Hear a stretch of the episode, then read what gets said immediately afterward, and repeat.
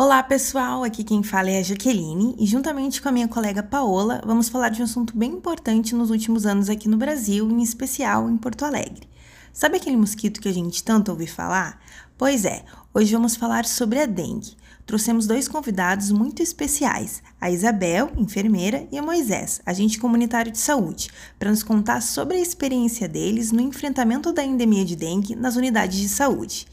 Então, vamos a mais um episódio do podcast Shodengue.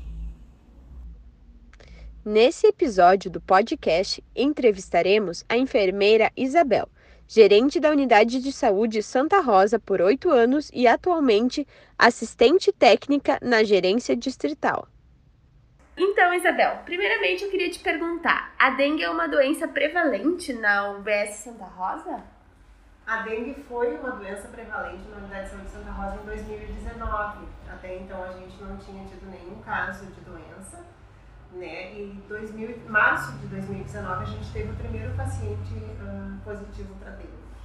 Tem alguma época do ano que vocês percebem maior incidência da doença no posto? Bom, nesse ano de 2019 a gente percebeu maior incidência no mês de março, né? Na verdade, o, o início dos, o aparecimento dos primeiros pacientes com a doença foi em março, porque é um mês que tem que é mais chuvoso, né? É um mês que tem calor ainda, então com isso uh, facilita né, o acúmulo de água e a proliferação de mosquitos. Uhum. A gente percebeu o início, na verdade, em março, né? Mas a gente teve casos de dengue até agosto de 2019. Sim. Quais são os sintomas característicos da dengue? Bom, os sintomas uh, principais são febre alta, normalmente acima de 39, né? dores musculares, dores articulares, uh, dor retroorbicular, vários pacientes vinham com esses sintomas, uh, muita mialgia, né? que é aquela dor muscular, muito cansaço, enjoo, vômito, e alguns pacientes apresentavam manchas vermelhas pelo corpo que a gente chama de petequias. Uhum. E como se dá assim o atendimento de enfermagem ao paciente com suspeita de dengue? Bom, a gente recebia os pacientes, né? A nossa unidade lá, ela é uma unidade que tem uma recepção muito pequena, né? Um espaço físico muito pequeno. Então a gente recebia o paciente, a gente já uh, organizou toda a equipe para receber esse paciente, né? Então o nosso porteiro fazia a, a, o primeiro contato com o paciente. Nesse momento ele chamava alguém da enfermagem já a gente já iniciava então o uso de, de repelente no paciente. Era tipo uma triagem inicial na portaria. Isso, uma triagem inicial. Uh, a gente já usava um repelente no paciente porque como era verão, o paciente sempre vinha com roupa mais uhum. curta. Uhum. Então a gente aplicava o repelente, né? Até porque esse paciente ia ficar dentro da unidade. E aplicava o repelente e esse paciente então passava para minha sala, né? Que era onde a, a gente acolhia esse usuário. Uhum para não colocar junto com as outras demandas, né? No início a gente tinha um atendimento normal de todos os outros sítios de trabalho. Sim. Então a gente colocava dentro da minha sala, que era onde a gente fazia a triagem desse paciente. Uhum. Então aplicávamos o repelente, uh, fazia a verificação de sinais vitais, né? Fazia a prova do laço. Uhum. A gente só não fazia a prova do laço no paciente que já vinha com petequias, né? uhum. né? E aí a gente fazia, então, preenchia o cartãozinho de dengue, né, do acompanhamento desse paciente e notificava através do telefone de vigilância. Tá, ok. E se necessário, encaminhávamos para consulta médica. Sim, sim. E quais são os testes necessários no posto de saúde, assim, para diagnosticar a dengue? Bom, o teste que a gente fazia era a prova do laço. A prova do laço. Esse era o primeiro teste, claro, além de avaliar os sintomas do uhum. paciente. Uhum. Mas a gente também solicitava hemograma, plaquetas e sorologia para dengue, né? Se desse negativo esse primeiro exame de sorologia para dengue, em sete dias após, na verdade, o sétimo dia, a gente, a gente repetia o NS1, né, a sorologia para dengue, para ver se realmente esse paciente era negativo. Sim, sim. Então não são todos os pacientes que faziam a prova do laço, é só aqueles que. Não, não, porque, como eu te disse, alguns já chegavam com petequias, né? Claro. Então não precisava ser feita a prova do laço. Uhum. Uh, e nos outros todos a gente sempre sim, fazia. Sim, sim. E como que é realizada a prova do laço? Tem como falar em palavras, assim? Sim, a gente tinha um cartãozinho que tinha um, um quadradinho assim recortadinho, uhum. né? Que era onde a gente ia medir, né? O se o paciente apresentava ou não as petequias. Então, a prova do laço a gente faz da seguinte forma, tá? A gente verifica a pressão arterial do paciente e calcula a média da pressão arterial. Então, a gente faz assim, pressão arterial sistólica mais diastólica e divide por 2, tá? Após esse cálculo, a gente insufla o manguito no braço do paciente uh, até o valor médio né, da pressão arterial, por exemplo, se deu 5, a gente insufla até 5 uh, e mantém ele inflado por, desculpa, a gente insufla ele e mantém ele inflado por 5 minutos, uhum. se for no paciente adulto, tá? Se for em criança, são 3 minutos. Uhum. E aí a gente depois coloca o cartãozinho no braço do paciente dentro desse quadradinho. Se aparecer mais de 20 petecas, esse paciente está positivo para ter. Sim. Né? E aí se calcula dessa forma. Então, o, se faz dessa forma, na verdade, a prova do laço. Uhum. E qual é o protocolo de tratamento e conduta de enfermagem quando é confirmado que o paciente está com dengue? Qual o caminho que vocês tinham, né? Bom, inicialmente a gente prescreve né, analgésico e antitérmico, né? A gente como enfermeiro pode fazer essa prescrição.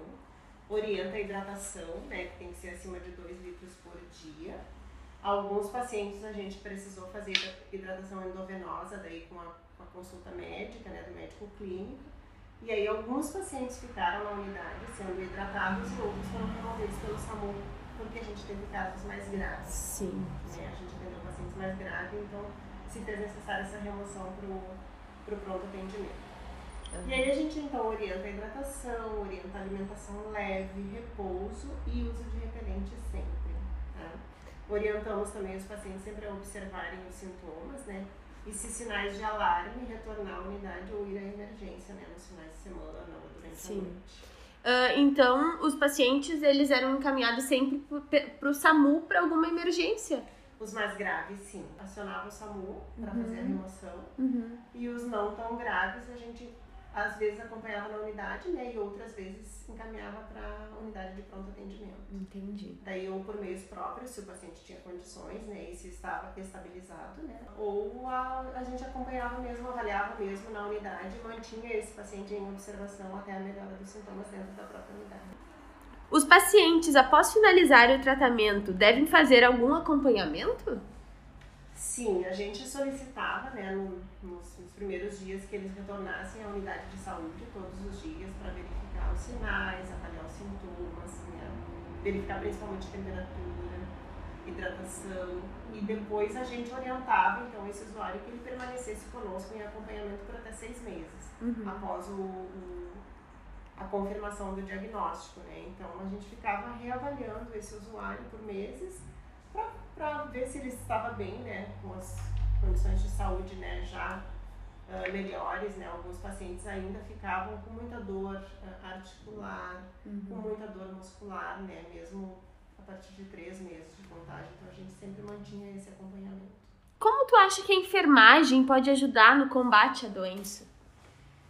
Então, a equipe de enfermagem se envolve bastante, né? A equipe se envolveu bastante, assim, com ações na unidade de saúde, ações de sala de espera, ações no território, principalmente nas escolas do território, ações com o CREAS, com o CRAS que a gente tem na região também, com o Conselho Local de Saúde também, a gente se envolveu bastante, contou muito com a ajuda desses parceiros do território para divulgar, né, a prevenção e pacientes né, que iniciaram com sintomas encaminhar para a unidade de saúde para a gente fazer o acolhimento desses usuários. Sim. Então eu vejo a equipe de enfermagem como né, o primeiro acesso do usuário e uma equipe que tem um poder muito grande, assim, sabe, de, de prevenção mesmo da doença, sabe? Eu acho que a gente conseguiu fazer um trabalho bem bom, assim, apesar da gente ter tido muitos casos positivos em torno de 400, uhum. né? Eu acho que a equipe conseguiu manejar muito bem. Então, né, na região, vocês possuem ações educativas sobre dengue nas escolas e na comunidade em geral?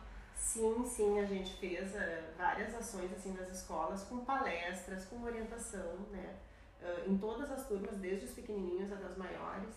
Orientamos prevenção, né? A gente já teve até um, um mosquito gigante da dengue. Uh, que foi para as escolas para fazer a orientação, né? Porque as crianças, às vezes, visualizando, eles conseguem gravar melhor, né? Uhum trabalho mesmo de prevenção, assim, né? De evitar o acúmulo de água, acúmulo de lixo, né?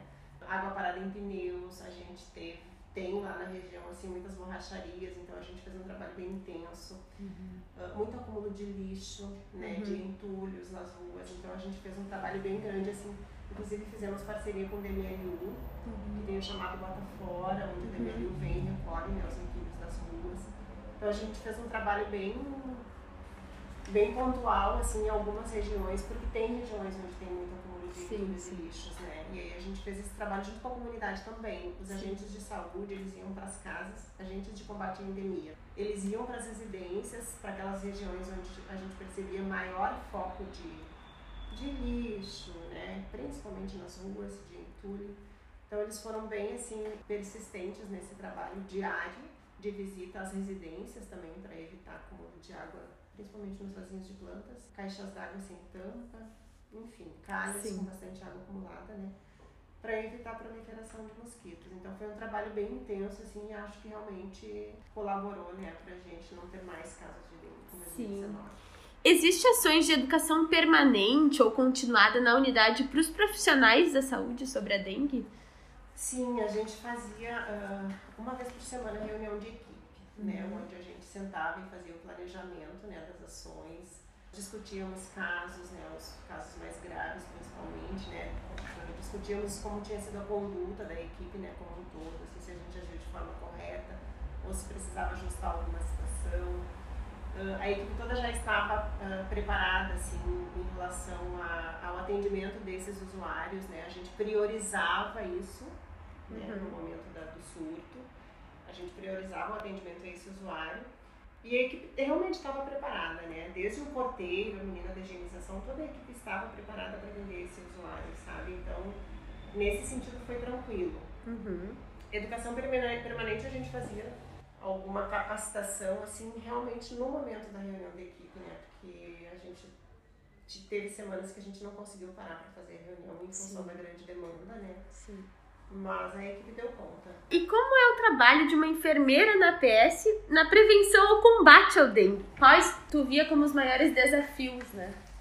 É, então, eu considero fundamental o papel do enfermeiro, né, dentro de uma unidade eh, de saúde, porque o enfermeiro e a equipe de enfermagem, acho que são, né, são os primeiros uh, profissionais, assim, né, ao qual, né, o paciente acessa.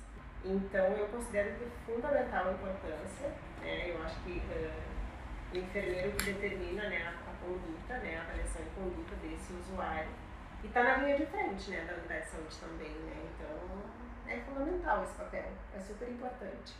E desafios, meu bem, eu vou te dizer que desafio, eu acho que o maior desafio para a equipe e para o enfermeiro é dar conta das outras demandas que continuam acontecendo né? De tudo que acontece em volta. Exatamente. Então, assim, claro que eu até fiz um adendo aqui para te dizer, mas teve alguns momentos que a gente fechou sítios de trabalho, né, uhum. né? Que a gente priorizou dengue em função da grande demanda de usuários. E, então isso foi um desafio, porque a gente sabe né, a, a importância que tem todos os sítios de, de trabalho estarem abertos, né, para a gente poder receber o usuário, principalmente vacina. Daí a gente teve também campanha de vacina, né, de influenza, e é uma unidade que tem muita demanda de vacina. Uhum. E aí, em algum momento, a gente teve que fechar esses sítios. Então, eu acho que o maior desafio foi esse, né? Foi fechar esses sítios de trabalho, sabendo da importância deles, mas também eu sabia que eu precisava priorizar a dengue naquele momento. Muito obrigada, Isabel, pela tua disponibilidade, por estar com a gente na busca de não deixar acontecer novamente uma, um, um problema tão forte de dengue como aconteceu aquela vez em que tu estava junto na, na unidade de Santa Rosa. Imagina, meu bem, eu que agradeço. E eu considero de extrema importância assim, a gente poder colaborar um pouco com vocês né, para a construção desse trabalho, porque realmente assim, eu acho que é bem importante e a gente só tem. Uh, né, noção assim do quanto é importante a prevenção no momento que a gente vive, né, uma situação como a gente viveu no Santa Rosa, que iniciou com um caso, né, e quando a gente viu ali em agosto a gente estava em torno de 400 pacientes positivos, uhum. né, e tu não tem a dimensão quando tu não vive, né, quando tu vive tu tem a dimensão do problema e, e enfim, a gente se empenhou, a equipe se uniu, se fortaleceu, né, para trabalhar, fazer fazer, um trabalho, na verdade, preventivo, né, para que mais casos não acontecessem. Felizmente a gente não teve mais, né, casos de dengue, então a gente ficou bem feliz, assim, que eu acho que o trabalho foi bem importante e foi positivo para a equipe como um todo. Com certeza. Principalmente para a comunidade. Com certeza. Muito obrigada, Isabel. Obrigada. Até mais. Até mais, obrigada. Por hoje é só, pessoal. Vamos relembrar então os principais sintomas que aprendemos com a enfermeira Isabel. Febre alta, dores musculares, articulares e ao redor dos olhos, enjoo e vômitos, podendo apresentar manchas vermelhas na pele ou não. Atente-se aos sinais de alarme e vamos juntos evitar essa doença. E lembrem-se, show dengue!